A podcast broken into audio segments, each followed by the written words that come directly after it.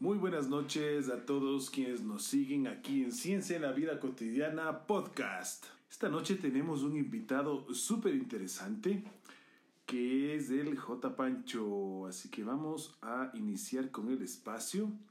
Le ponemos el nombre de es em, La pandemia es biológica, no química. Y vamos a proceder a invitar a nuestro buen amigo el Jaime Gía. Aquí estamos ya conectados y le pasamos a buscar al Jaimito. Perfecto. Este espacio en Twitter, la verdad es que ha sido una cosa mm, súper plena, súper interesante. Y qué bonito sería poder instaurar, hablar aquí desde las 10 de la noche. ¿Qué tal? Muy buenas noches, ¿cómo estamos? Jaimito, ¿me puedes escuchar? Hola, Pablo, te escucho perfecto. No sé si me escuchas a mí. Te escucho perfecto, hermano. Qué gusto escucharte después de tanto tiempo. ¿Cómo has pasado? Sabes que muy bien, muy bien aquí. ¿Sí?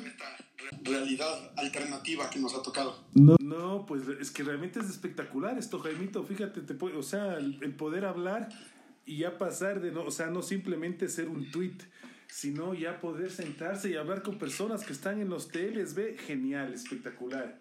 Ya veo que también se van conectando, voy saludando. Hola Elizabeth, le tenemos a Jonathan también, Darío, a Lourdes, a todos los que se van conectando, les voy invitando siempre a que puedan ser hablantes también. ¿Sí? Me parece genial. Si es que quieren contribuir, pues espectacular, ¿no? Siempre a los 10 primeros que ingresan al espacio les damos, les damos ahí pues la, la potestad de ser hablantes, ¿no?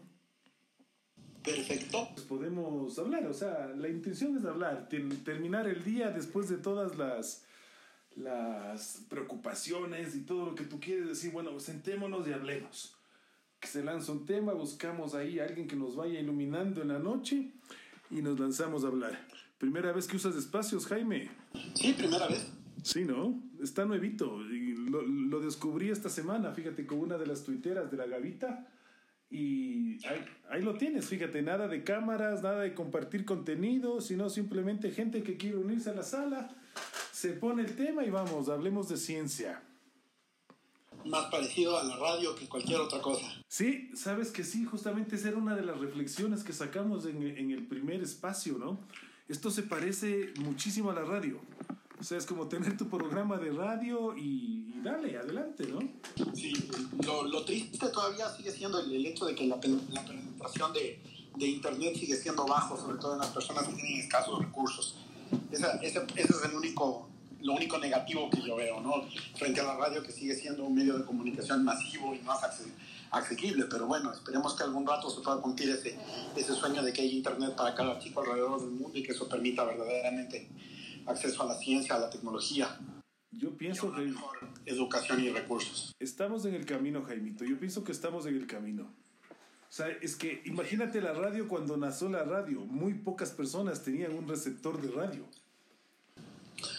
Sí, sí, sí. Sabes que justamente pensándolo, eh, al principio en los pequeños pueblos, en los pequeños sitios, cuando llegaba la radio, era muy común que la gente se sentara alrededor de, una radio en una casa, que se sacaba al patio, que se ponía en la calle y podían compartir eso.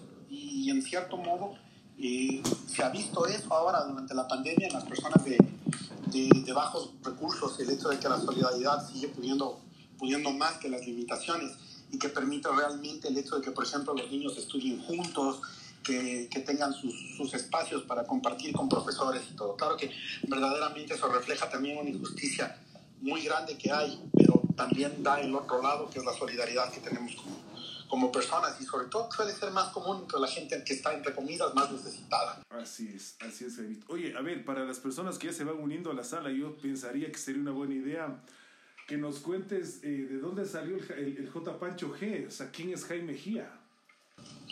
Bueno, pues eh, soy Jaime Gía, soy químico, eh, he trabajado en tecnologías de información y, y, comunicación desde hace más de 14 años. También he trabajado en, en, el área de química haciendo análisis, he tenido experiencia como perito en, en, el tema antinarcóticos y pues siempre me ha interesado mucho divulgar la ciencia y sobre todo que la ciencia sea asequible para todo el mundo. Eso es básicamente lo que te podría decir con el Jaimito tenemos el gusto de conocernos desde, ¿qué será? Unos 16 años, Jaime, que ya somos amigos, ¿sí, no? Y más, yo calcularía unos 18, Pablo. Puede ser, ¿no? Que viste, me falla la memoria, me falla la memoria, pero sí, 2003, 2004. Sí, sí, al, al, menos 21, 22 años de habernos visto alguna vez, porque éramos vecinos de universidad. Ajá. Y sí, unos 16, 17 ya de ser amigos y eso. Qué chévere, Jaimito. Oye, qué chévere. La verdad me da mucha emoción volver a escucharte la voz de tantísimo tiempo que no habíamos hablado, ¿ah? Uh -huh, es verdad, habíamos interactuado más por, por mensajes escritos, la comunicación escrita antes que la oral. Exactamente, exactamente. Listo, pues entonces, Jaimito, echémosle, pues, ¿por qué la pandemia es biológica y no es química? Bueno, sabes que cuando, cuando me proponías que habláramos sobre este tema de, de la química frente a la pandemia, eh, se me ocurrió ponerlo de esta forma, porque si, si lo vemos, normalmente tenemos la idea de que lo químico es lo malo. Siempre se habla o buscas las cosas libres de químicos, que no haya químicos, inclusive hubo un premio Nobel para, para la asociación que lucha contra las armas químicas y como que le hemos bajado un poco la guardia al tema, al tema biológico. Entonces eso es importante decirlo ahora, fue lo biológico lo que nos golpeó, es donde nos hemos descuidado, hemos, hemos realmente fracasado en algunos temas de, de contener agentes biológicos que pueden, eh, que pueden producir enfermedades o que pueden constituirse en patógenos y más bien la química ha empezado a ser un poco la solución a esto. Creo que ahora todo el mundo está familiarizado con utilizar desinfectantes, con, con el alcohol, con principio activo y, eso. No todos a profundidad como debería ser, pero, pero se, está, se está logrando, creo yo. Y sí realmente se ha convertido en una alternativa la química frente a lo que está sucediendo ahora en pandemia. Es que esto de los productos químicos que estalló en pandemia es increíble, ¿no? Cómo se lanzaron todas las cosas. Mucha gente hablaba de alcohol, de desinfección y a veces no tenían idea de lo que decían. Eso es increíble, la verdad. Sí, sí, es, es verdad y, y, eso realmente demuestra, yo lo, lo he dicho en, en, algunos espacios, que realmente eh, como educadores en ciencia estamos, estamos fracasando realmente. Eh, estamos fracasando a tal punto de que estamos enseñando solamente algunos datos sobre ciencia, pero no estamos enseñando mucho el método que está detrás de la ciencia o el cómo, por ejemplo, lo, los químicos trabajan para desarrollar una sustancia que va a servir para tratar una enfermedad como desinfectante, cómo se valida, cómo, cómo tú te aseguras realmente que ese principio activo funciona para lo que, para lo que quieres, o, o cómo diferenciar, por ejemplo, una sustancia que en una determinada concentración puede ser un veneno, pero en cambio en otra concentración diferente, o con un vehículo diferente puede convertirse en una sustancia que tenga un efecto curativo, un efecto terapéutico. Entonces, realmente creo yo que, que, la pandemia sí ha dado una oportunidad especial para esto. No sé si se esté aprovechando lo suficiente esa posibilidad de hablar de estos temas, pero creo que está, que está ahí para, para seguir tratando de, de, de hablar de esto y que, que, las personas entiendan realmente qué, qué hay detrás de, de, lo que es hacer química y lo que realmente un químico significa. Fíjate que eh, yo recuerdo las clases de química y cómo es esto, es, eh, nos decían, todo puede ser veneno, depende de la concentración, depende de la cantidad. El agua puede ser veneno. Sí, sí, claro que sí. Fíjate que, que, hablando del agua, por ejemplo, ahí tendríamos este tema de que necesitamos, eh, de que necesitamos nosotros que el agua sea inocua. Inocua. Eli. Ya se nos cayó el Jaime. Creo que se le fue el internet. Sí, ¿qué tal, Elizabeth? ¿Cómo estás? Buenas noches. Hola, Pablo. Buenas noches. ¿Cómo te va? Bien, bien, bien. Ha sido un día bueno. Ha sido un día bueno. Ajetreado en la mañana con los estudiantes, pero un poco más alegre en la tarde, la verdad. ¿Ustedes qué tal? ¿Cómo han estado? Bien, también. Bien. Aquí todavía yo estoy en teletrabajo aún, así que haciendo cosas administrativas difíciles. como, como, compras públicas que me van a volver loca, pero bueno. Uf, las compras públicas es todo una ciencia, una ciencia oculta. Ya armaremos un espacio para hablar de compras públicas, ya nos encontraremos una experta o un experto para, para poder hablar de esto, la verdad. Sería genial, porque necesitamos mucha ayuda. Sí. Sí, oye, el Jaime se nos cayó, definitivamente, ¡pum! se fue. Justo él conversando sobre el acceso al internet, ahí está. Exacto. si bien no teníamos, pues, esta, eso decía él, el, eh, el radio al inicio, ¿no? Que el radio que está muy bueno, pero... Pat, Jaimito, ¿nos escuchas? Déjame ver si le doy otra vez la...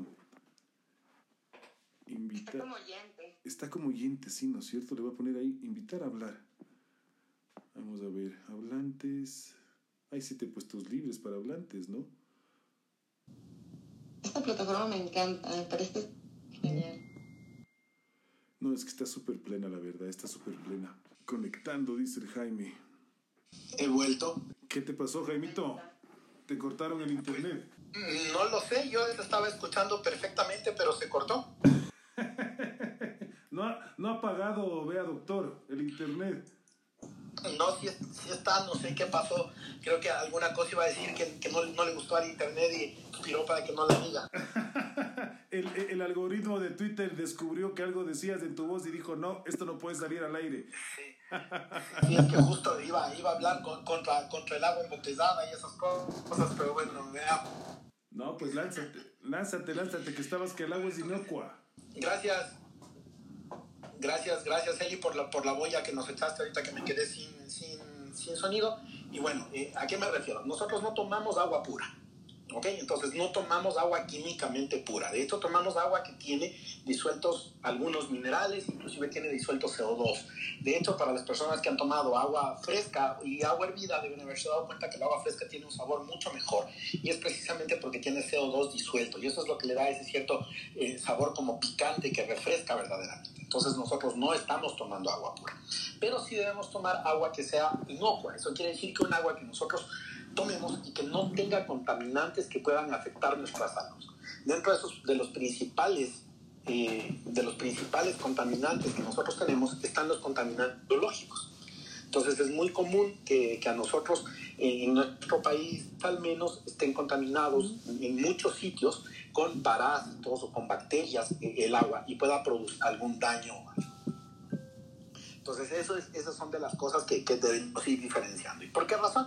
porque muchas veces la publicidad utiliza o te habla de que ah, es puro, cuando realmente no lo es. O sea, realmente detrás tú tienes que estar siempre eh, consumiendo sustancias que son soluciones, que son mezclas de varias cosas, que, algunas que se convierten en combinaciones de, de sustancias químicas, pero que realmente lo importante es que, que, no sea inocuo. Y de hecho lo que decías tú es, es importantísimo. Absolutamente todo lo que nosotros tenemos contacto con eso, todo lo que consumimos, inclusive lo que respiramos, potencialmente podría ser dañino para nosotros. Y es, es importante saber que eh, aunque las personas que dicen que consumen todo orgánico y certificado orgánico, absolutamente todo es químico. Hay químicos naturales como el agua, hay químicos naturales como la vitamina C, pero también hay químicos que son sintéticos, hay vitamina C que es sintética y hay otros en cambio que son, eh, digamos así, semisintéticos. Tomas un compuesto natural y le haces alguna modificación química para que tenga otro, otro efecto completamente distinto. Entonces estamos verdaderamente rodeados por químicos, esos químicos potencialmente todos pueden ser nocivos y todos pueden ser inocuos, dependerá de varios factores como por ejemplo la cantidad el químico que estés consumiendo o el tiempo en el que estés expuesto a este químico. Mm, tal cual. Yo recuerdo, Jaime, alguna vez que conversando con vos, porque contigo teníamos conversas, conversas de lo lindo y larguísimas, que me decías que químicamente hablando, el sudor y la orina son idénticos. Sí, sí, sí, realmente contienen sustancias muy parecidas, eliminan eh, el, mismo tipo de sustancias de los músculos, eh, de tejidos, la diferencia es la vía de expresión. Entonces, básicamente es, muy parecido. Inclusive, eh, normalmente cuando una persona tiene el sudor muy muy fuerte, el olor que suele producir es muy parecido al de la orina. Y es porque su composición es, es similar. Eso, eso, hace pensar mucho en las personas que están a brazos cuando están haciendo deporte o haciendo ejercicio. Sí, imagínate, bueno, ahora estamos restringidos de todo ese contacto, ¿no? No, pero todavía a veces en los partidos de fútbol cómo se abrazan cuando están sudando y eso, sí es un poco complicado. Oye, ¿qué fue lo más loco, Jaime, que vos viste que sucedió desde el punto de vista de la química en esta pandemia? En este año? ¿Qué fue lo que te voló la cabeza y dices, wow, ¿qué, es, qué está pasando aquí? Bueno, sabes que realmente lo, lo, que me ha preocupado muchísimo es el, el nivel de temeridad que tienen la, las personas. Ya te nos caíste otra vez, hermano. Creo que sí. sí, ¿no? Creo que debes ponerte más cerca del router, Jaimito. Y justo eh, la pregunta es súper buena, yo quería escucharla, a ver qué pasa ahí. Hola, buenas noches. Sí. Willito, ¿cómo estás, Willito? Buenas noches, Willy. Veo que se cayó, se cayó el gordo, hola, ¿qué tal? Y lo más loco que yo he visto hacer es mandarse a la gente, eh, ¿cómo es? Hacerse ellos mismos quimioterapia, ¿no? Sin saber lo que están haciendo. Definitivamente, o sea, no, sé si se dan cuenta o no, pero bueno. ¿Cuándo viste hacer a la gente, a, a la gente quimioterapia, ve, Willy? Cuando se mandan hidroxicloroquina, cuando se toman estas pastillas que vienen del mundo veterinario, ¿cómo es que llaman? Se me fue el nombre este rato. Ya es un poco tarde. La ivermectina. La ivermectina. Sí. La ivermectina. Sí. O sea, tengo en cuenta que son compuestos químicos que barren con todo, con lo bueno y con lo malo. Entonces es eso, ¿no? Se están haciendo ellos niños quimioterapia, pero no saben cómo, ni para qué, ni, ni, ni qué efectos van a tener. Una locura. Es que las moléculas no piensan, pues es una de las cosas que le quería preguntar al Jaime. Creo que ya estoy aquí, ¿no? Sí, ya está aquí. Yo, yo creo, Pablo, que tú me estás aquí confabulando porque me dijiste que no había que hablar de política. Yo como creo que todo, nada se escapa a la política, en algún momento me voy a meter y cuando quiero soltarme alguna variedad de eso me cortas el audio y haces creer que me desconectado. Nada, nada, no he hecho nada, La verdad es que nada. Yo estaba ahí cruzando los dedos de ver, digo, ver qué tal me va esta con esta pregunta al Jaime. Bueno, pues eso, eso es lo, lo, que te decía. A mí, a mí eso es lo que, lo que me ha llamado muchísimo la atención, la temeridad con, con las con la que las personas actúan, actúan frente al virus y también actúan frente a las sustancias. Como decía el, el Willow, o sea, la gente se está mandando de todo y no, no pregunta, no cuestiona. Eh, por ejemplo, alguna vez conversábamos con el tema del, del, dióxido de cloro y yo te decía, potencialmente yo no sé si pueda tener un efecto o no. A mí lo que me preocupa realmente es que el dióxido de cloro con qué concentración estás trabajando, qué tan estable está, esa concentración realmente es efectiva o no es efectiva, pasa a ser ya tóxica o no. Entonces son ese tipo de cosas las que, las que hay que cuestionar y habría, y habría que preguntar. Y, y, sí, realmente hemos tenido políticos que han, que han salido esos a, a ofrecer que van a repartir ivermectina para luchar contra la, contra la pandemia y cosas así. Entonces sí es, es algo bastante, bastante complejo, sí es, es difícil. Y eso es, es verdad, o sea, como decías tú, Pablo, las moléculas no piensan, ni siquiera los microorganismos, ni siquiera los virus piensan, uh -huh. y no es que eh, tenemos, por ejemplo, hablando, hablando del virus, mi esposa me decía el otro día, no es que el virus tiene un cerebro que le dice, a ver, esta mutación es la que verdaderamente va a ayudarte y conserva esta mutación, sino que simplemente por probabilidades se producen un montón de mutaciones, y lo que nosotros vemos es lo que funciona, lo más exitoso. Entonces, eso es lo, lo, que sucede con las moléculas. Hay moléculas que son exitosas, hay, hay átomos que son exitosos porque pueden unirse a una serie de otros, de otros átomos y hay átomos que son ex, exitosos manteniéndose solos. Y pues cada uno busca, eh, digámoslo así, o cumple un rol dentro del, del universo. Pero todo es probabilístico entonces, Jaime. Sí, a la final todo es probabilístico. Y ahora, por ejemplo, una de las cosas que se está hablando en época de pandemia es que hay que restringir la movilidad de las personas, porque obviamente mientras más se mueva el virus, mientras más interactúe con seres humanos, tiene mayor probabilidad de producirse una mutación que sea exitosa y que burle las defensas que le estamos planteando las, o las defensas o las barreras que estamos poniéndole al virus. Oye, y, y hablando de esto del virus y todo lo que está pasando, ¿hay, ¿cuánta química hay detrás de una vacuna?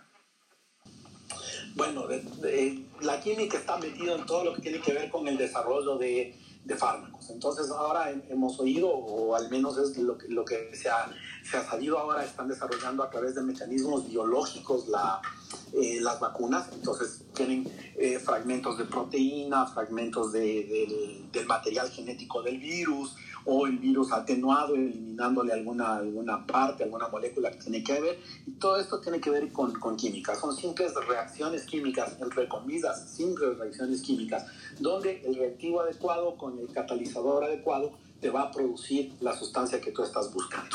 Y en el cuerpo la respuesta también es química. En el momento en que tú recibes un fragmento del ARN del, del virus, por ejemplo, tu cuerpo lo que hace es toma esa molécula química, utiliza una enzima y empieza a producir una proteína del virus. Entonces tu cuerpo piensa que el virus entra y obviamente produce una sustancia química que trata de neutralizar a esa, a esa proteína que está dentro. Y así es como, como se produce la, la inmunidad en definitiva. Es, son reacciones químicas al servicio de la maquinaria biológica de las células humanas y eh, que cuando no está la vacuna, están al servicio del, del, virus. El virus simplemente utiliza esa maquinaria para producir sus reacciones químicas que le van a permitir reproducirse. Oye, ¿y lo más loco que viste vos, además de la temeridad, en la pandemia de la química? Lo más loco que he visto, y no sé si llamarlo loco, pero eh, creo que es también esto de, de, lo confiados que estamos con la eliminación del 99.9%. ¿De qué? Lo he oído muchísimo en la probabilidad, eh, en la publicidad, perdón, lo he oído muchísimo y te dicen, por ejemplo, ah, este jabón elimina el 99.9% de, de bacterias, el 99.9% de los virus. Es, es algo que, que, nos ponen ahí el 99.9%. Y eso creo que es una de las cosas locas que he visto que eh, me doy cuenta que, como población en general no manejamos el tema de los porcentajes y de saber traducir ese porcentaje al mundo real. Entonces, por ejemplo, y, pongamos un ejemplo, tú tienes una superficie que está contaminada con algún tipo de bacteria. Entonces, si está la superficie contaminada con algún tipo de bacteria, vas a tener cientos de millones de bacterias ahí. Cientos de millones de bacterias. Entonces, si eliminas el 99.9%, te siguen quedando algunos miles de bacterias ahí. Entonces tienes la sensación de, ah, no, esto mató el 99.9%. Pero ¿qué pasa con ese 0.1? Que en cantidad de microorganismos es un montón. Es realmente un montón. Y claro, muchas veces no tenemos la dimensión de esto, de, del manejo de los números, pero dicen los microbiólogos, dicen los biólogos, que hay más bacterias si cuentas unidades de bacterias que unidades de células en un cuerpo humano. Entonces, claro, las bacterias son tan pequeñas que no representan mucho frente al tamaño de nuestras células, pero en cantidad, si cuentas individuo por individuo, las bacterias son mucho más que nuestras propias células. Oye, entonces, ¿vale o no vale el alcohol gel para la mano? Porque es lo que salimos puesto en el bolsillo, loco. O sea, ¿nos ponemos o no?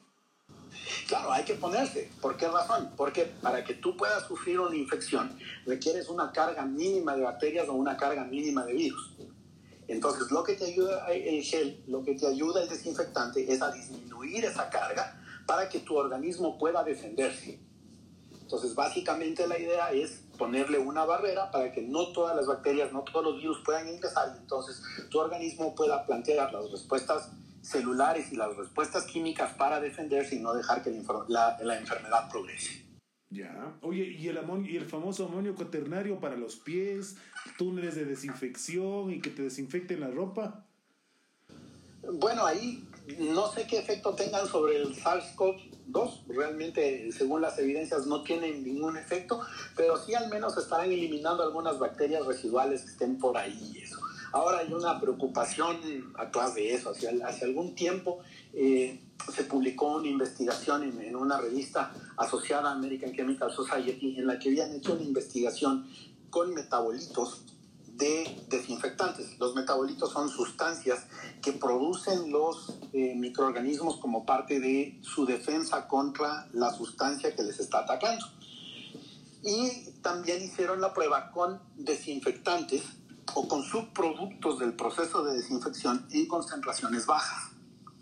¿Okay? Entonces, ¿qué, a, ¿a qué me refiero con esto? Cuando tú pones el hipoclorito de sodio para desinfectar, ese hipoclorito de sodio desinfecta porque es un oxidante muy fuerte. Entonces, el hipoclorito se va a terminar transformando en cloruro.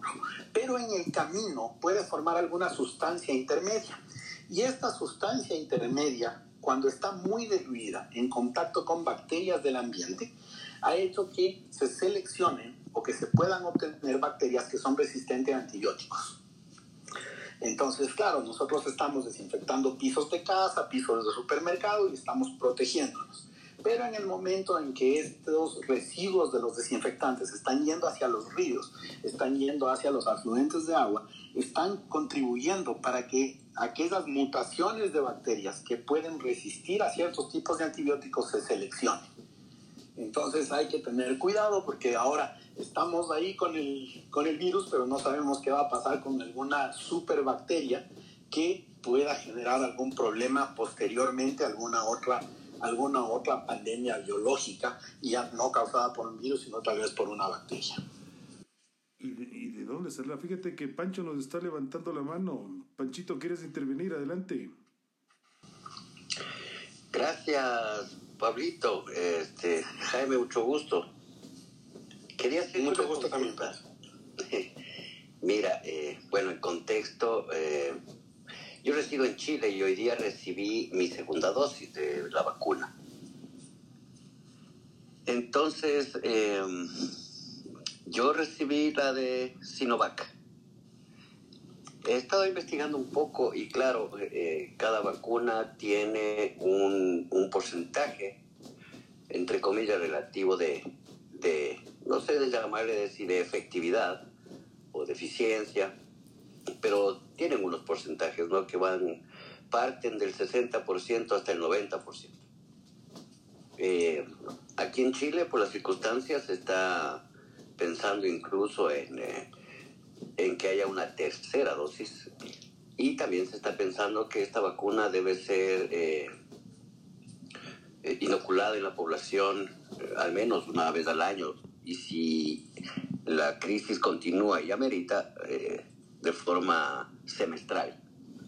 Entonces quería preguntarte, eh, aquí, aquí, bueno, las indicaciones que nos dan es que la vacuna es efectiva a partir del día 14 con mayor seguridad a partir del día 21 después de la segunda dosis. Y eh, lo que nos inyectan, lo que nos inoculan, son, eh, es el virus, es el virus, en, un virus pasivo básicamente. Y no, te, no me queda clara eh, el tiempo de inmunidad, que bueno, no es completa inmunidad, pero qué tiempo puede durar esta vacuna para ver si un poco contrarrestar con lo que escucho aquí, ¿no? Si es que es verdad que dura seis meses, un año, o si es que efectivamente vamos a tener que entrar en un proceso de vacunación específicamente del COVID de manera periódica de aquí en adelante, como se pretende al menos aquí en Chile. Eh, hay cierta evidencia científica y también hay un poco también de, de evaluaciones, más estadísticas, ¿no? Eso sí, sí me podrías eh, dilucidar un poco más, mi querido Jaime. Bueno, a ver, voy, a tratar de explicarlo. Mi área de experticia no es la, la, microbiología, por suerte tengo a mi esposa al lado que es microbióloga y que me hará caras o me, o me regañará si estoy diciendo algo que no sea coherente. Pero, ¿qué pasa con el tema de las vacunas? Básicamente, la vacuna lo que hace es estimular las defensas del organismo. Entonces, al estimular las defensas del organismo, lo que activa es una serie de mecanismos que tiene el cuerpo para luchar contra la infección. El último de estos eh, mecanismos es la formación de lo que se conoce como anticuerpos. Entonces el anticuerpo lo que hace es reconocer alguna parte específica de la sustancia que nos quiere hacer daño que potencialmente nos haría daño y lo que hace es eliminar la posibilidad de que esa molécula nos haga daño. Entonces, básicamente con el virus del SARS-CoV-2 lo que sucede es que este virus necesita acoplarse a la célula e ingresar a la célula para poder utilizar la maquinaria celular para reproducirse. El anticuerpo lo que va a hacer es pegarse alrededor del virus y ya no permitirle unirse a la célula. Como está unida al anticuerpo, ya no puede ingresar en la célula, no puede reproducirse. ¿Cuál es el tema aquí? El tema es que el virus o los virus en general mutan mucho, cambian mucho su, su ADN. El cambio en el ADN, la mutación en el ADN o los cambios en el ADN son un proceso aleatorio, son un proceso que tiene que ver mucho con el azar. Nosotros no podemos decir el cambio va a ser aquí, el cambio va a ser en otro punto. Puede haber un cambio cualquiera que se puede producir por una serie de factores y entre esos factores están lo que se conoce como presión sobre el microorganismo. Entonces, en el momento en que nosotros estamos poniendo vacunas, el microorganismo está siendo frenado. Nosotros le estamos poniendo una presión a ese microorganismo para que ya no se reproduzca. Entonces, van a producirse estas mutaciones y algunas de esas mutaciones que sean capaces de saltarse esa barrera que le estamos poniendo, van a ser exitosas y van a empezar a reproducirse. Entonces, ahí hay que conjugar dos cosas que son importantes. La una es, ¿qué tan rápido podemos vacunar y qué tan rápido muta el virus? Mientras nosotros vacunemos a mayor cantidad de personas y el virus se mueva menos, la efectividad a largo plazo de las vacunas es mayor. Pero si nosotros tenemos un gran movimiento de personas, si las personas se siguen moviendo y siguen llevando el virus de un sitio al otro, el virus tiene más probabilidades de producir un salto a esa barrera. Entonces, ese es el problema que tenemos. Entonces, con lo que tenemos de información hasta el momento, es difícil decir qué tan efectivas a largo plazo van a ser las vacunas. Y yo realmente tengo una preocupación muy grande porque el virus está moviendo demasiado. Nosotros seguimos moviendo mucho al virus y el, y el tema es que nunca estuvimos preparados como para tener un proceso en el cual nos encerremos lo suficientemente bien como para evitar que el virus se mueva. Entonces, de pronto lo, lo, más correcto sería que nosotros hasta no tener un cierto porcentaje de la población vacunada no salgamos. Pero en cambio ahí corre peligro la economía. Hay personas que viven al día, que tienen que trabajar cada día, que, que no hemos podido tener ahorros o reservas de alimentos y que eso hace, nos vemos en la obligación de tener que salir a trabajar. Entonces eso también se convierte en un factor de movimiento para el virus. El, el problema ni siquiera termina siendo eso yo he escuchado en, en, redes sociales mucho el tema de que dicen, ah, ¿por qué hacen un toque de queda a partir de las 10 de la noche si el virus no decide si moverse de noche o, o de día? No es que el virus dice, ah, yo me voy a mover en la noche. Mm. El toque de queda tiene que ser a partir de las 10 porque la gente tiene que trabajar. Hay gente que necesita trabajar y es más lógico que trabaje en el día. Entonces, ¿por qué te ponen el toque de queda en la noche? Porque si en la noche está saliendo salvo excepciones, no estás saliendo a trabajar, estás haciendo cualquier otra cosa que no es necesaria. Entonces, realmente, solamente el tiempo nos dirá cuando alcancemos un cierto porcentaje de la población a nivel mundial vacunada si eh, la vacuna va a ser efectiva a largo plazo o si requeriremos ir adaptando nuevas vacunas para variantes que se vayan seleccionando por este movimiento excesivo que hay del virus. Oye, Jaimito, ¿y cuánta química hay dentro de las vacunas, loco? Además del ARN, este recombinante, todo lo que le acompaña químicamente, ¿qué es? Bueno, hay, hay muchísima química detrás. Tú necesitas eh, sustancias que estabilicen, por ejemplo, a lo que estás eh, administrando. Si lo que estás usando es una proteína, la proteína tiene una estructura tridimensional y esa, esa estructura tridimensional tiene que ser cuidada y se cuida utilizando un producto químico que le dé estabilidad. Otras eh, necesitan químicos, por ejemplo, para que el, el virus cuando es un virus atenuado se reproduzca. Entonces debe haber, eh, o hay vacunas en las cuales las personas que son alérgicas al, a la proteína del huevo no pueden recibir esa vacuna. ¿Y por qué no pueden recibir esa, vacuna? Porque la proteína del huevo se utiliza, o mejor dicho, se utilizan huevos para reproducir al virus atenuado. Entonces la vacuna va a venir con residuos de proteína del huevo. Eh, tienes además de, de, estos estabilizantes o sustancias químicas que se utilizan para la reacción que te permite desarrollar la vacuna, tienes otras sustancias que te sirven para poder eh, diluir al principio activo. Entonces creo que eso también está claro para todos, que viene una ampolla donde hay varias dosis y que esa ampolla donde están varias dosis se mezcla con, un, o con otra sustancia que es un, algo que permite preparar una solución más diluida que ya se inyecta. Entonces tienes también estos, estos solventes. Entonces, además de eso, está también detrás la química de la concentración adecuada del principio activo que sí haga que tu cuerpo genere la inmunidad. Entonces, como ves, hay mucha química detrás. Oye, pero al hablar de que la pandemia es biología, estamos hablando en el fondo de que termina siendo química, ¿no? Si la química no tienes biología. Sí, de, de hecho, y, ahora sí, no, no, sé qué dirán los, los amigos biólogos, los amigos médicos, pero hay tres ciencias que están metidas en todo y que permiten entender el universo y que viabilizan lo que sucede. La una es la matemática, los principios matemáticos están metidos ahí siempre. La otra es la física y, la tercera es la química. Estas tres ciencias están metidas en absolutamente todo lo que hacemos y en todo lo y no solo en lo que hacemos, sino también en lo que pasa en el, en el universo.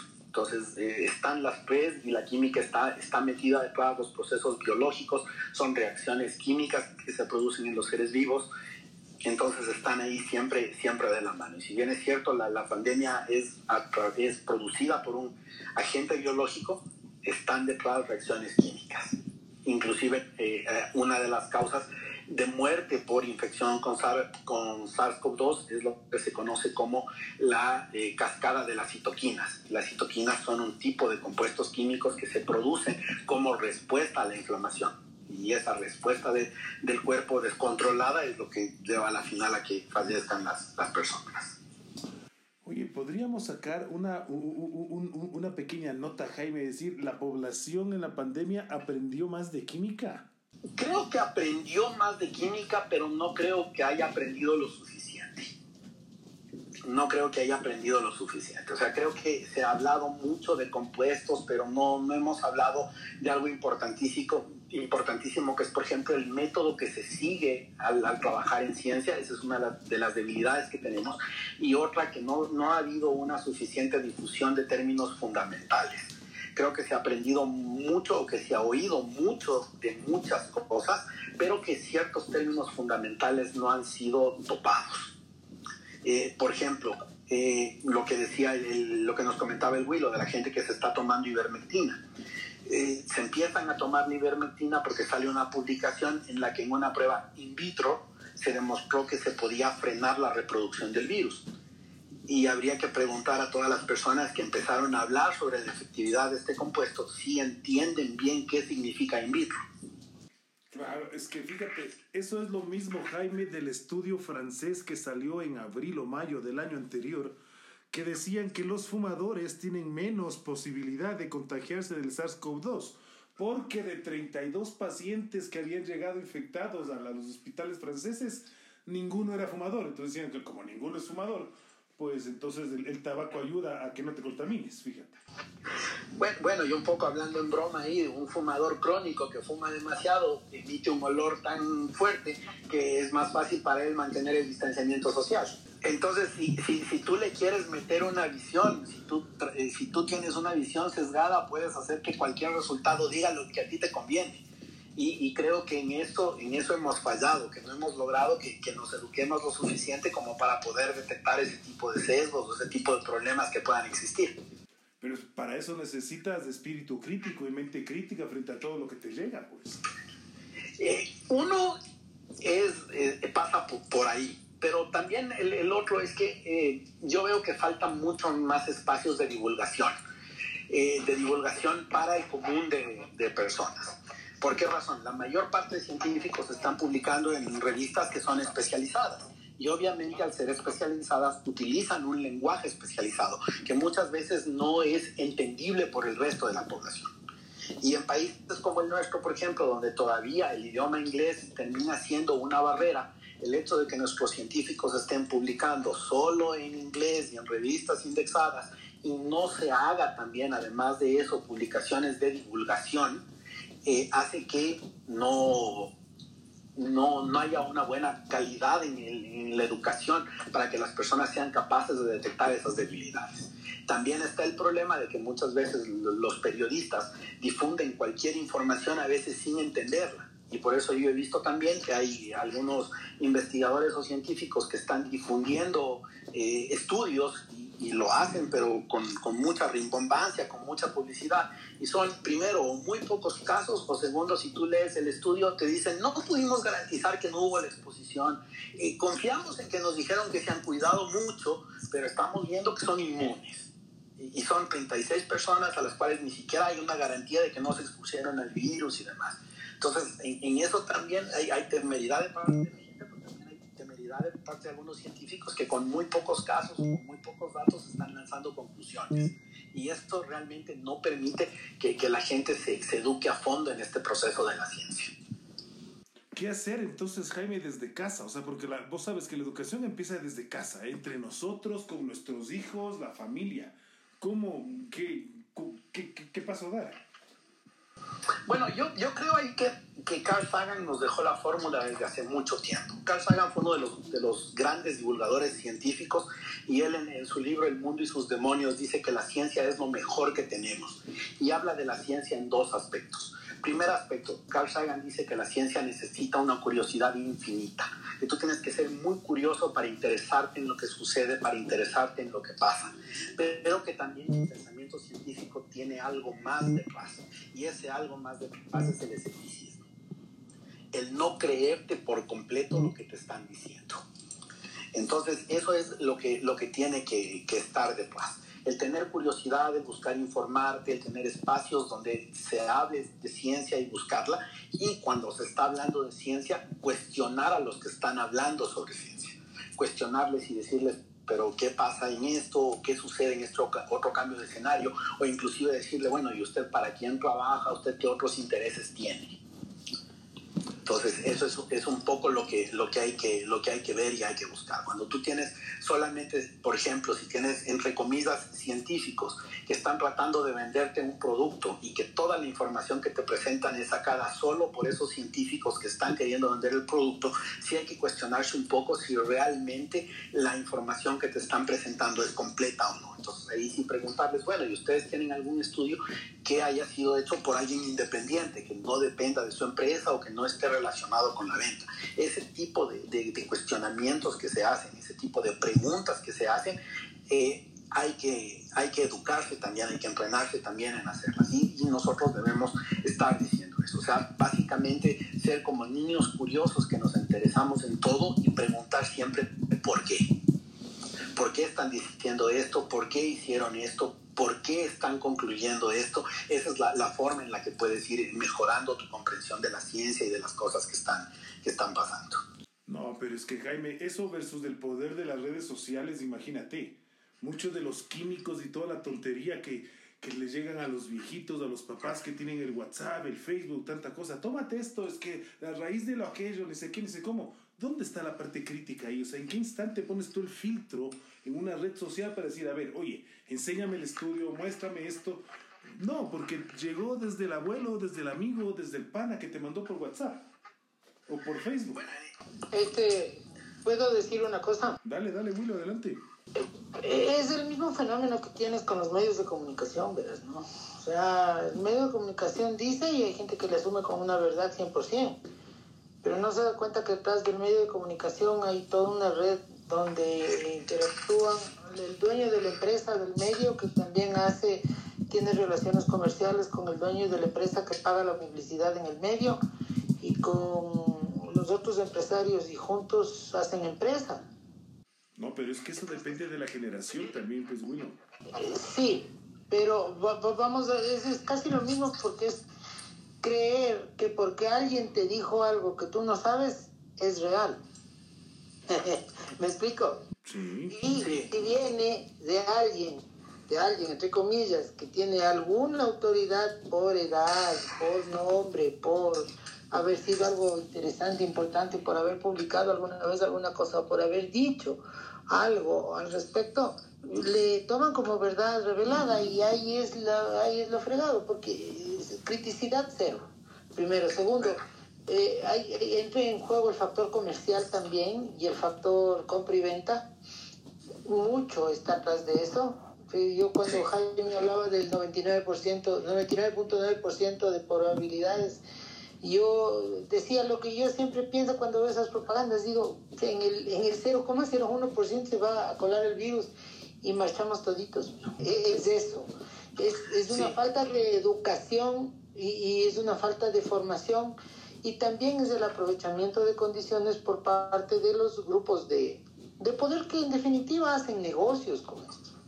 Ahora, yo entiendo que también hay un problema muy real en la formación tanto de comunicadores sociales y ahora en redes sociales todos se creen comunicadores sociales respecto de lo que llamábamos alguna vez periodismo científico, ¿no? No hay base, no hay formación, no hay, ni siquiera hay una diferenciación entre lo que es difusión de la ciencia y la difusión de información. O sea, y como todo el mundo actúa libremente, se crean corrientes de pensamiento donde impera lo más interesante. Lo ideal sería coger y abrir una página decente de internet, que sí hay. Un medio de comunicación, el país. Busca en el país de Madrid, el mayor periódico de habla hispana, cuáles son las organizaciones de las pseudociencias que se dedican a la salud. Te pegas la sorpresa del siglo, ¿no? Porque dices, pero si yo tomaba ese compuesto y eso me tenía sano, sí, claro, pero le tenía sano porque actuaba como efecto placebo en uno, ¿me explico? Entonces, es toda una serie de relaciones y, yo creo que va por ahí también, ¿no? Sí, sí, y, sobre todo lo que dice Willow del tema de, la preparación, sí es algo muy complejo. El, otro día, por ejemplo, no sé si, si está bien que mencione al medio de comunicación o digo solamente un medio de comunicación de credibilidad, Pablo. Como quieras, hermano. Este espacio es libre, este espacio es de, de opinión libre total. Ah, bueno, ok, pues el, otro día en, en, el diario El Comercio, que es uno de los, entre comillas, prestigiosos del país, daban la noticia de un brote y decían que el CDC está preocupado por un virus que viene de Bolivia y que es similar al ébola. Entonces, claro, ¿no? Eso, imagínate, es un título vendedor, ¿no? dice CDC preocupado por virus que viene de Bolivia similar al ébola. Entonces tú ves la noticia, buscas lo que pasa el CDC y claro, ahí hay una serie de problemas. Primero porque el virus no es similar al ébola, lo que es similar es la sintomatología que produce. En segundo lugar, que es verdad que la primera vez que fue reportado fue en Bolivia, pero que en Bolivia había sido reportado hace ocho años y que este año la preocupación no era por Bolivia, sino era por un brote que venía de Brasil.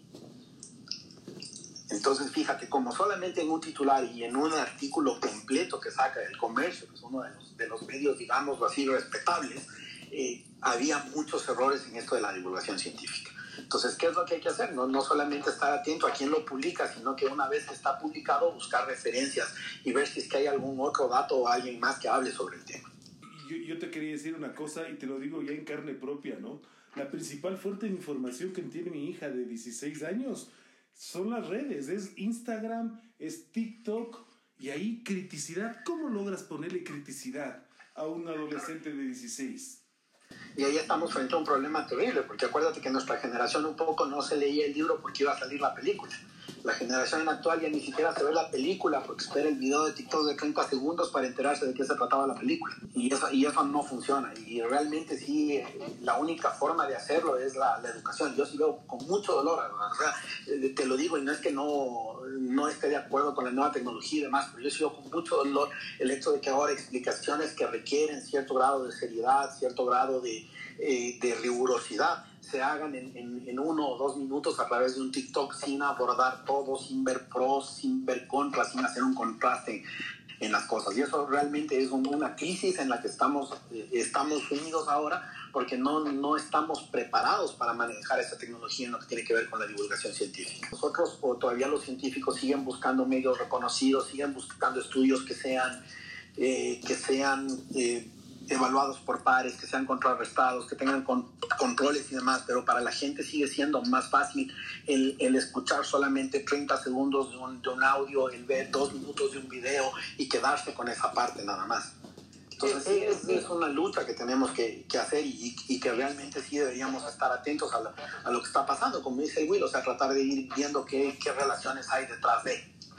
Claro, es que además lo que vos dices tiene que ver con una fragmentación del conocimiento científico. El momento en que el conocimiento científico y las formas de aprender de ciencia se fragmentan de esta manera, se alteran, dejan de ser científicas. Y claro, ese es el problema. Pero, pero, mil disculpas que les interrumpa. Eh, Gracias por el espacio y por la conversación tan interesante que están llevando a cabo. Yo soy eh, un profesional de la parte de la tecnología en general y eh, justamente hemos tenido esta noche un conversatorio sobre lo que implica la adopción tecnológica en diferentes ámbitos de la vida, entre otras la parte de la educación, que es algo que ustedes están eh, mencionando acá. Considero que nosotros tenemos que adaptarnos a estos nuevos tiempos, porque si no, eh, lo que estamos haciendo es generando o ampliando la brecha de comunicación entre las generaciones pasadas, ¿cierto? Nuestros padres, abuelos, etcétera, nosotros mismos y también con nuestros hijos, las generaciones venideras. He visto en, eh, en TikTok justamente, que es una de las redes más utilizadas por las nuevas generaciones, Vladimir, uy, se nos cayó el Vladimir. Lo hace de una manera muy eh, y que definitivamente llega a la, gente.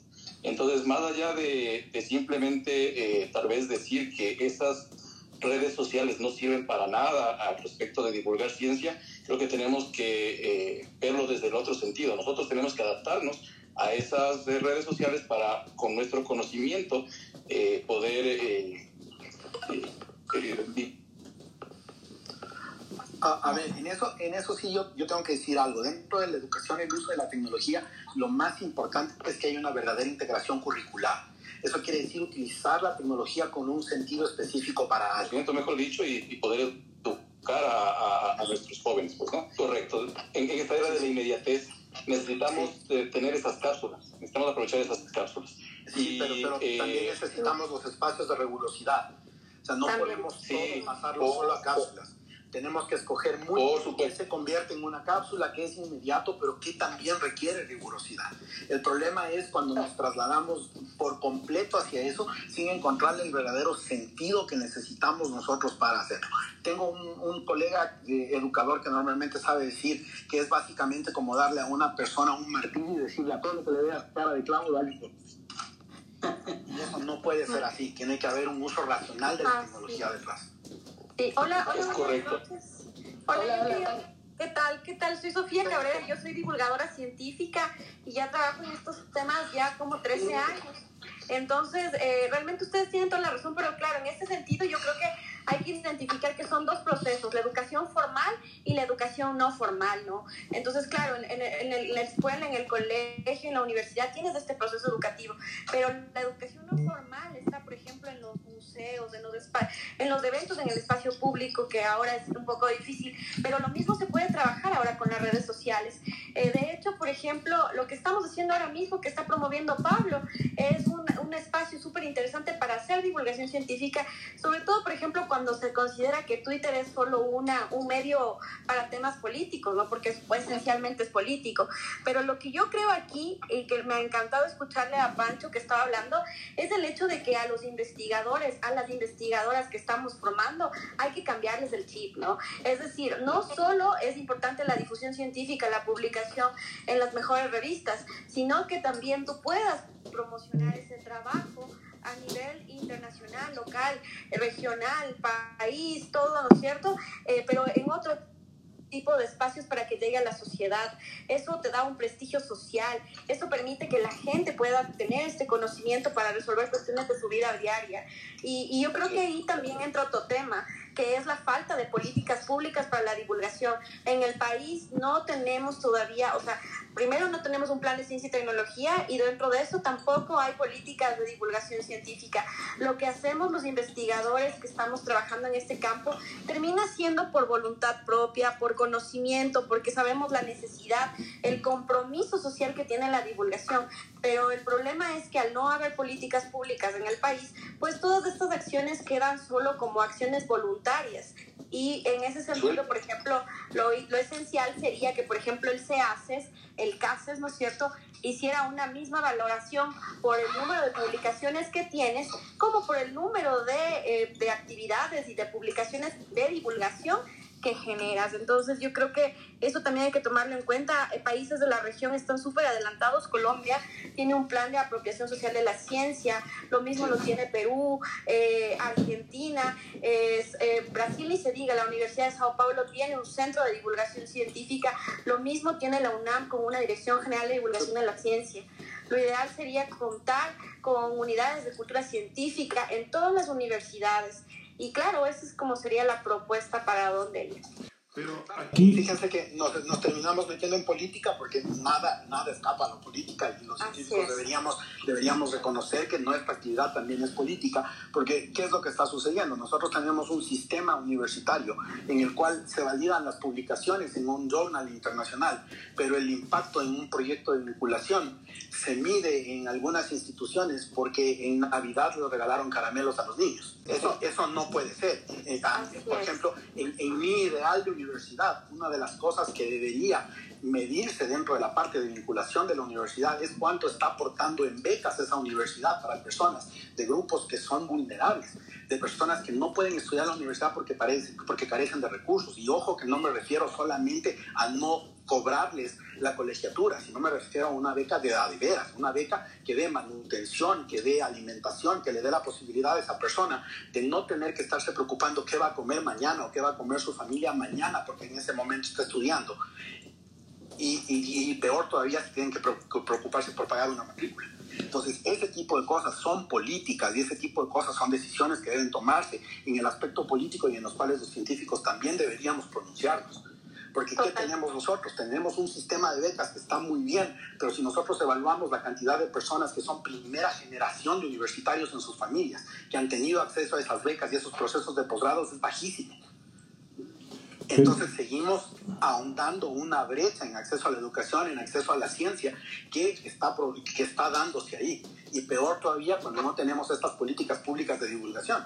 Yo, por ejemplo, escucho que están, ah, eh, escucho hasta, hasta con chiste a veces cuando dicen que hay que cuidar que la educación no se privatice. La educación en nuestro país está privatizada ya. ¿Por qué está privatizada ya? Porque estamos en teleeducación y estamos utilizando plataformas que son plataformas privativas que les, que les pertenecen a empresas privadas.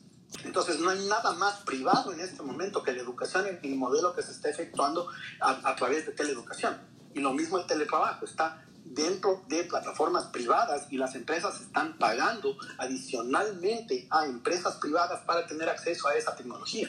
Y esas, esas cosas, si nosotros los científicos decimos, no, es que no hay que hablar de política, la ciencia tiene que ser independiente de la política, se nos van pasando por las galletas y terminan ahondando las brechas y, y las diferencias entre ricos y pobres. Pero, a ver, aquí un punto para retornar en donde empezó esta derivación. Ok, damos más acceso a la ciencia, creamos espacios de divulgación, ¿verdad? Empezamos a discutir sobre estos temas, pero, ok, la ciencia llega a más personas. ¿Cómo logras esa criticidad de las personas que decíamos, Jaime? O sea, ¿cómo logras que una persona que yo tampoco estoy, y estoy de acuerdo con lo que decía Vladimir, oye, no podemos ponerles a un lado las redes sociales, no hay cómo. Pero, ¿qué? ¿Cómo logras que en esos dos minutos un niño de 14, 15, 18 años sea crítico frente, frente a lo que está viendo y escuchando.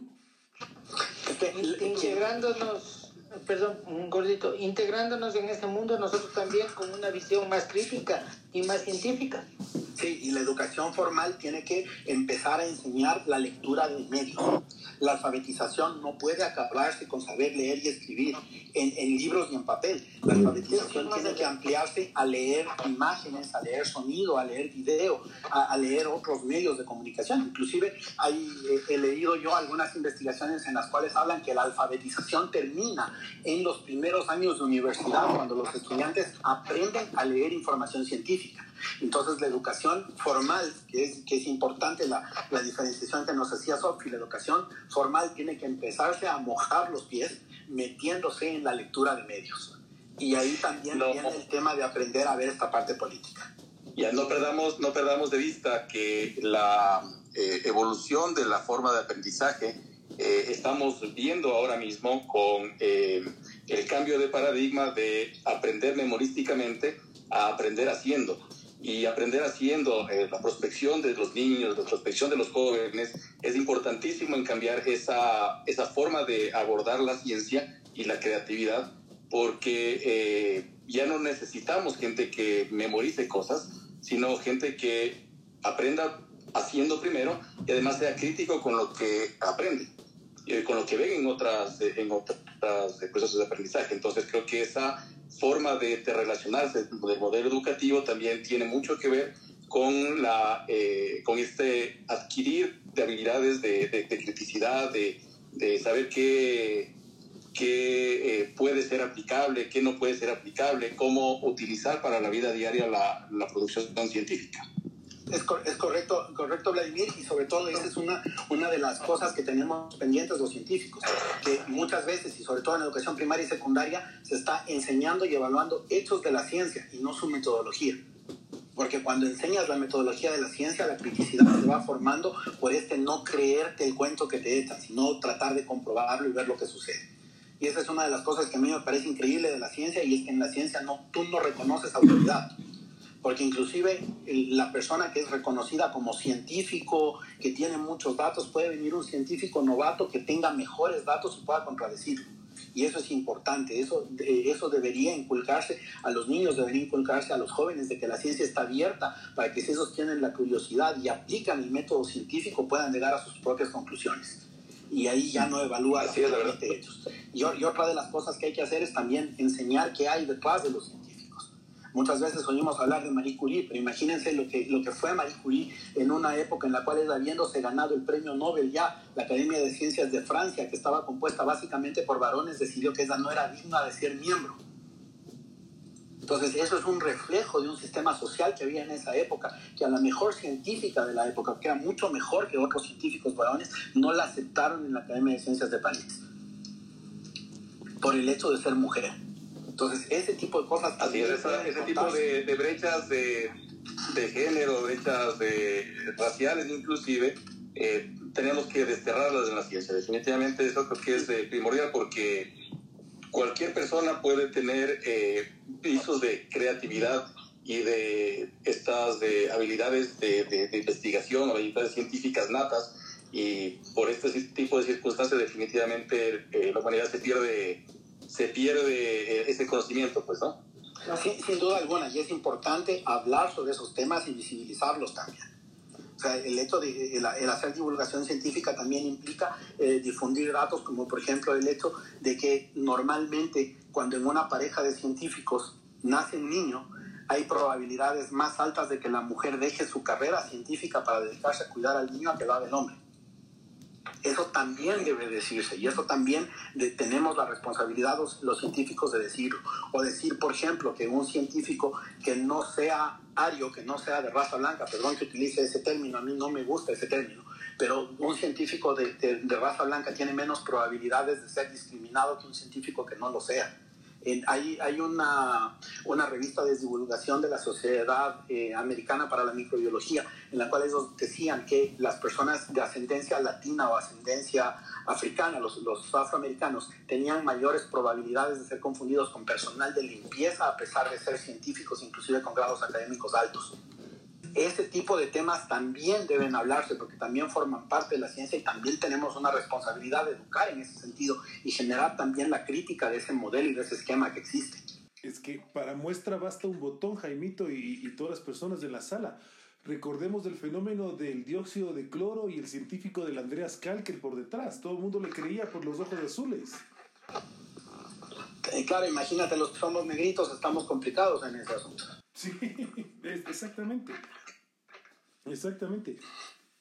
La verdad del espacio es increíble, porque fíjate que empezamos hablando de la parte química pandemiosa y estamos discutiendo temas de divulgación, educación, y esto en algún momento tenemos que transformarlo ya en acciones dentro de nuestros hogares, de nuestros sitios de trabajo, para que esto se pueda seguir haciendo como la bola de nieve, porque si no, van a ser palabras que se queden ahí en el olvido. Sí, sí, sin duda alguna, y es, y es importante hablar de esos temas. Eh, a mí me duele mucho cuando dicen, no, es que los científicos no deben meterse en la política. Tienen que hacerlo, porque si, si los científicos que están mejor informados, mejor preparados, no se meten de lleno en la política, no expresan su opinión, no, inclusive muestran su creencia frente a, a los hechos políticos, ¿cómo esperamos que el resto de la población esté educada, entienda sobre el tema, lo discuta? Entonces son, son cosas que tienen que ir de la mano. Y, sucede lo mismo, tenemos que empezar a tomarnos, eh, los científicos, los divulgadores científicos, empezarse a tomar espacios de redes sociales, espacios que están destinados para una comunicación no formal y usarlo para eso. Mantener la, la rigurosidad dentro de la educación formal, pero hacerlo lo mejor que se pueda utilizando todas las herramientas disponibles, las mejores herramientas para ciertas cosas, para hacer también divulgación científica. Correcto, correcto. Si no, tenemos ya la carrera perdida. Sí, y porque hay algo importante. Eh, hace, hace unos días estaba conversando en, un programa de radio y yo decía que muchas veces la ciencia te puede quitar la esperanza. Y, te puede quitar la esperanza cuando tienes tú temas como, como este del COVID, en el cual la ciencia te está diciendo es una enfermedad que no tiene cura. Podemos tratar los síntomas, podemos disminuir los síntomas, pero la enfermedad no tiene cura. Y la mejor forma de evitarla es prevenir porque en el momento en que te enfermas dependerá mucho de tus condiciones de salud, dependerá de, tu cuerpo, no hay cura. Entonces, cuando la ciencia te dice eso, tú te quedas sin esperanza y cualquiera que te traiga la esperanza de decir yo tengo la cura, si tú no estás preparado para ser crítico, vas a caer en las redes de esa posible cura. Y no sucede solamente con COVID, sucede con diabetes, sucede con cáncer, sucede con un montón de enfermedades que son incurables y en las cuales hay un montón de gente haciéndose millonaria jugando con la esperanza de la gente de tener una cura para una enfermedad que la ciencia dice es incurable. O al menos todavía es incurable. Lo que es incurable es, ¿no? es, es carecer de, de criticidad. Eso, eso tiene su cura, Jaime. Yo creo que eso tiene su cura. Sí, estamos de acuerdo, pero es, es, triste el hecho de que, por ejemplo, en, primaria y en secundaria se lea menos que antes textos formales. Y yo, yo creo, soy optimista también y creo que en esta época es la época en la que más se ha leído, porque hay un montón de cosas para leer. El problema es que no siempre estamos leyendo cosas que tengan calidad. Y en eso la escuela deja mucho que desear. Yo recuerdo, y creo que ahí Willy y Pablo también deben recordarlos, que cuando todavía coincidíamos dando clases en un, en un colegio secundario, nos llegó un, un, decreto de un ministro que decía que los chicos no deben leer libros completos, porque para entender el estilo del, del escritor hace falta solamente un fragmento. Entonces, son, son, son el tipo de estupideces que no deberían suceder sino que ahí la educación debería decir, no, un momento, ustedes no tienen la razón, los chicos necesitan desarrollar la criticidad y la criticidad no se desarrolla leyendo un fragmento, la criticidad se desarrolla leyendo todo y analizando todo a profundidad. Es exactamente lo que yo decía, la fragmentación del conocimiento. Y ojo, no estoy diciendo que las redes son malas, no lo son, porque si no, no estaríamos aquí metidos. Pero la fragmentación del conocimiento y las redes son un vehículo para fragmentar el conocimiento. Sostienen políticamente a los grupos de poder que quieren que todo siga igual y que nos niegan el acceso a la ciencia, por ejemplo. Es que la ciencia está ahí, Willow. Es que incluso hay una tendencia actual que se conoce como ciencia abierta. La ciencia está ahí. El problema es que no llegas a ella o la ciencia no llega a ti el, el, tema ahí es que los políticos no les conviene que la ciencia les llegue, porque ¿qué, ¿qué, pasaría con una persona que es escéptica, que se ha formado en el método científico y que no va a creer lo que, lo que le dices? Que en el momento en que le dices, ah, es que mi gobierno se va a bajar la tasa de interés, cuando todo el mundo, bueno, no todo el mundo, cuando los bancos calculan la tasa de interés en base al riesgo que tiene prestar el dinero y en base al volumen de retorno que van a tener. Entonces, en una economía que mueve poco dinero, que las que, las, que los intereses bajen es poco probable, pero va con ese discurso y, a él no le conviene que en la población haya esa criticidad de decir lo que está diciendo esta persona no es correcto. Entonces, eso, eso agrava todavía más el problema porque al poder no le conviene que el pueblo se eduque.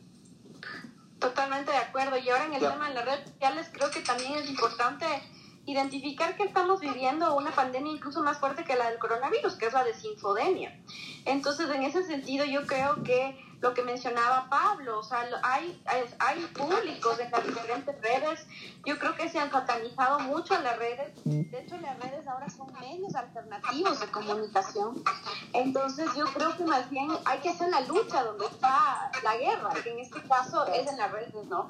Entonces yo creo que, eh, por ejemplo, una de las asignaturas, yo soy periodista también y les digo a mis estudiantes siempre que en el futuro, por ejemplo, nunca nos vamos a tener que va a haber maestrías, va a haber eh, diplomados en fact-checking, porque, por ejemplo, ese es el futuro, ¿no?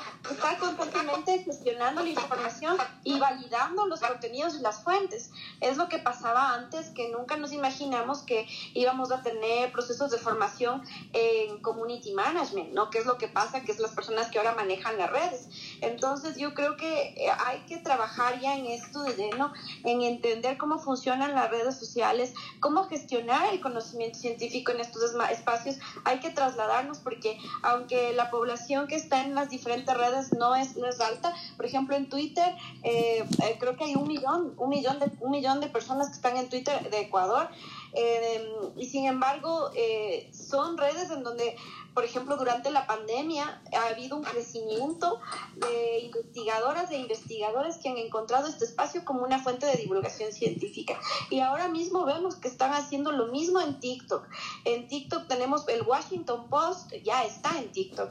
Tienes otros científicos y científicas de Estados Unidos, de Europa, que están en TikTok. Entonces yo creo que más bien es una cuestión, como mencionaba antes, de cambiar el chip y de entender que hay que identificar el potencial que tienen estos espacios para divulgar el conocimiento científico. Todo esto es educación no formal y en ese sentido fomentar a que las nuevas generaciones sepan gestionar la información que reciben. Es la única forma de luchar contra la desinfodemia.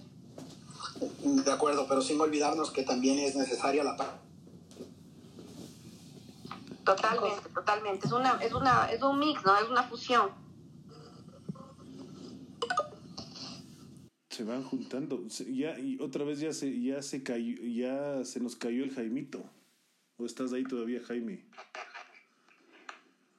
Por ahí Pancho está que levanta la mano de hace rato, creo. No le veo, verás. Aquí está, a ver. ¿Dónde está? Aquí anda todavía.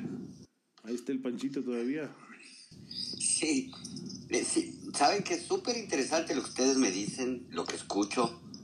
Son opiniones extremadamente valiosas cuando estamos viviendo una crisis como la, la que nos ha provocado el COVID-19.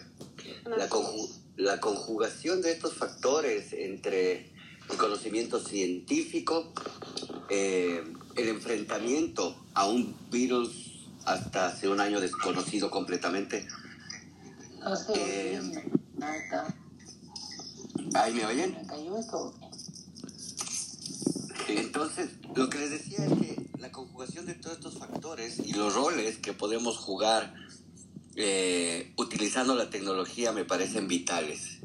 En mi caso, por ejemplo, eh, nosotros a nivel familiar, el, núcleo familiar, bueno, yo tengo tres hijas, la mayor tiene 27 años, la segunda 26 y la segunda 22, donde la mayor trabaja para Facebook, la segunda es educadora, trabaja en un en un colegio eh, en Quito, eh, que es la Academia Cotopaxi.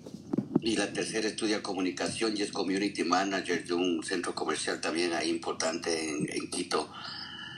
Este, siempre inculcamos que nunca divulguemos información no verificada y no corroborada como una política de, de familia, es decir, esto nace del típico meme de la tía en el chat familiar, por decirlo, un ejemplo. Entonces nunca replicamos nada que no sea corroborado y por lo general cuando la duda persiste nos remitimos a fuentes oficiales, consultamos o a veces me preguntan a mí yo busco más información antes de eh, traspasar a un tercero cuando esa información obviamente es de un carácter eh, que se podría considerar relevante pero eso es fácil en las generaciones, eh, eh, primero que son adeptas eh, y viven ya en contacto permanente con la tecnología. Y luego tenemos una barrera, para mí una barrera enorme de desinformación que es creada en cambio por los adultos mayores que tienen acceso a lo mucho al WhatsApp. pero que sirve como un ejemplo válido decir, la típica tía que reenvía lo que es y lo que no es, y he visto, eh, no es mi, pero he visto familias que se han peleado porque la tía manda una información que la otra tía, que todavía le pasa con dos añitos, pero sigue siendo un adulto mayor que no entiende, eh, hace uso de esos consejos y los pone en práctica y se meten en problemas. Entonces, yo creo que también está en nosotros eh, enseñarles al resto a ser responsables con el uso de la información que hoy través de los medios digitales y las redes sociales, eh, no solo que son abundantes y abrumadoras, sino que antes de transferirle a alguien que le puede ser de interés, se debe manejar una política de, de, verificación que, como alguien dijo por aquí, no sé si Sofi, este, decía que ya los medios digitales, pues evidentemente están no solo siendo un espacio que antes no existían para divulgación de miles de tópicos de manera libre, sin tener que estar atados a lo que antes conocíamos como los medios tradicionales, que eran las revistas, de esperar el periódico o el noticiero o, el programa de entrevista en la radio más prestigiosa o de, de mayor credibilidad. Ahora cuando tiene uno la oportunidad de ir a la fuente, como es en este caso, eh, escucharle a Pablo, escucharle a, aquí a varios de ustedes son profesionales de la materia, es indudablemente un salto cualitativo y cuantitativo en poder acercarnos a las fuentes de información. Y yo creo que eso es lo que eh, hay que explotar y es por eso que yo me uní hoy a este espacio que creo, Pablo, porque me parece que más allá de escuchar a expertos en la materia, eh, es bueno también pagar los, eh, las formas de ver y de sentir de la gente que no somos especializados en estos temas, pero que en cambio podemos ser víctimas de la desinformación. Con eso concluyo. Gracias eh, a todos. No, pues gracias Panchito a ti por la, por la participación. La verdad es que el Jaimito se nos cayó totalmente. Le, igual le, he escrito mensajes por WhatsApp y ya se, se nos fue totalmente abajo. La verdad, yo les agradezco a, a todos, por, a todas y a todas por, por, por, por la, la, asistencia. La verdad es que ayer estábamos, terminamos ocho personas y fíjate, hoy estamos ya cerca de cuántos tenemos ya como oyentes. Estamos como 16 personas. La verdad es espectacular. Muchísimas gracias por la acogida. La idea es esta, ¿no? Es sentarnos a hablar en la noche antes de dormir, de descansar y pues eh, hablar de un poco de cosas para después traducirlas en ciertas, en ciertas acciones de la vida cotidiana, ¿no? Em, la verdad es que se nos cayó el Jaimito y pues no creo que, no, sé si es que vuelva. Ah. Yo, yo les quisiera animar en todo caso con lo que hace unos momentos de, escuché a algunas de las personas que participaron es que todas eh, estas conversaciones, para que se vuelvan realidad, deben eh, generarse espacios de, en, la política pública, decía, ¿no es cierto? Y eh, yo les animo en todo caso que puedan generar espacios como un observatorio, por ejemplo, de la parte de la academia y de la ciencia, la divulgación de la ciencia, de manera que sean instrumentos de creación de esas políticas públicas que son tan necesarias para para que eh, la, ciencia sea eh, manejada de la manera adecuada para el desarrollo de, nuestra sociedad, ¿no es cierto? Eso como una reflexión. Y la otra reflexión es eh, respecto al, al, tema de la ética en la comunicación. Ya había mencionado que en este momento vivimos la era de la inmediatez. no podemos controlar mensajes falsos, ¿no es cierto? Las fake news famosas o, o las de o, o, tal vez de falsos, falsos profetas o cosas por el estilo, porque simplemente tienen la misma, el mismo acceso que nosotros tenemos con conocimiento y que tratamos de divulgar eh, para nuestro entender la verdad. Hay otras personas que su interés no es divulgar la verdad, sino divulgar justamente falsedades para crear eh, nuevas realidades. Entonces, eh, en ese sentido, eh, los comunicadores, eh, la profesión de comunicación se vuelve tan importante que sean referentes de ética en la comunicación para que eh, justamente los espacios como las redes sociales puedan tener esos referentes de, de, esta, de, esta, comunicación, ¿no es cierto? y adicionalmente podemos apalancarnos en nuevas tecnologías como por ejemplo la inteligencia artificial que podría detectar de manera rápida los orígenes de, la, de, esas, de esas, redes eh, o esos mensajes falsos, de manera que eh, podamos como sociedad eh, de alguna manera sancionar a esas, a esas personas que están, que están divulgando falsedades o que están generando esta, estas realidades paralelas que, que, hacen tanto mal a nuestros, a, nuestros congéneres, pues, ¿no? Entonces, esas serían las dos las dos reflexiones que quería poner en su, en su consideración como para que podamos eh, avanzar en, cualquier actividad adicional. Perfecto, perfecto. Gracias, Vladimir.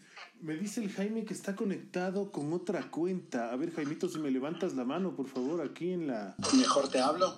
Ah, mejor me hablo. Dale, dale. Bueno, he, he vuelto, no sé qué pasó. No sé qué pasó con mi, mi teléfono, se niega a que, a que hable. La censura de Twitter, gordo, la censura de Twitter. Me, me cogió algún algoritmo por ahí por las cosas que estoy hablando. Nada, Jaimito, yo pienso que estamos ya por terminar el espacio. Fíjate, ya son, van a ser cerca de once, once y media.